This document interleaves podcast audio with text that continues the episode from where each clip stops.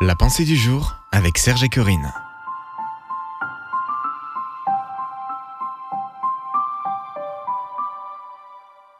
Qui vous tient compagnie?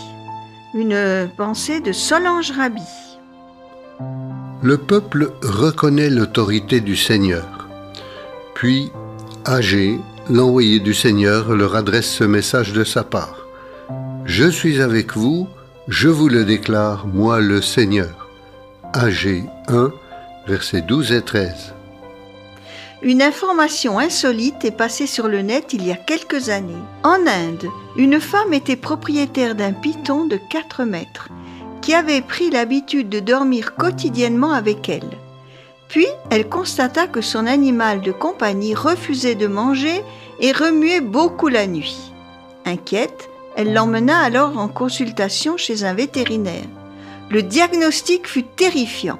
Le serpent n'était pas du tout malade. S'il jeûnait, c'était afin de faire de la place dans son estomac pour mieux avaler sa maîtresse, et lorsqu'il bougeait contre elle la nuit, c'est pour mieux jauger sa taille et savoir comment s'y prendre pour l'avaler.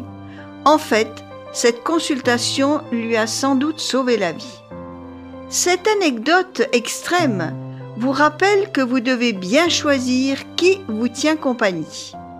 La Bible dit que si vous n'êtes pas avec Dieu, vous êtes sous la coupe du diable qui cherche à vous dévorer et à vous détruire. Jean 10, verset 10. La bonne nouvelle, c'est que vous êtes appelé à marcher en compagnie de Dieu. Même si vous ne l'avez pas fait jusque-là, Dieu veut vous libérer des mauvaises compagnies et prendre toute la place à vos côtés pour vous bénir. Non, vous n'êtes pas seul ni abandonné. Dieu veut être à vos côtés chaque jour. Sa parole foisonne de promesses qui évoquent son amour et sa fidélité. Il veut être votre compagnon de route, votre frère, votre protecteur, votre confident, votre guide. Il veut marcher en votre compagnie. Pourtant, bénéficier de sa compagnie nécessite une démarche de votre part. Reconnaître son autorité sur votre vie, c'est-à-dire accepter de lui obéir, lui faire confiance en toute chose, renoncer à ce qui lui déplaît et chercher ce qui lui plaît. Alors, prête à lui laisser vous tenir compagnie? Faites cette prière avec moi. Seigneur, je te remercie car tu es mon berger et tu veux me conduire vers le meilleur pour ma vie.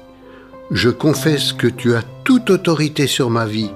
Je veux marcher en ta compagnie à chaque instant de cette journée. Amen. Vous pouvez retrouver cette pensée sur www.topchrétien.com.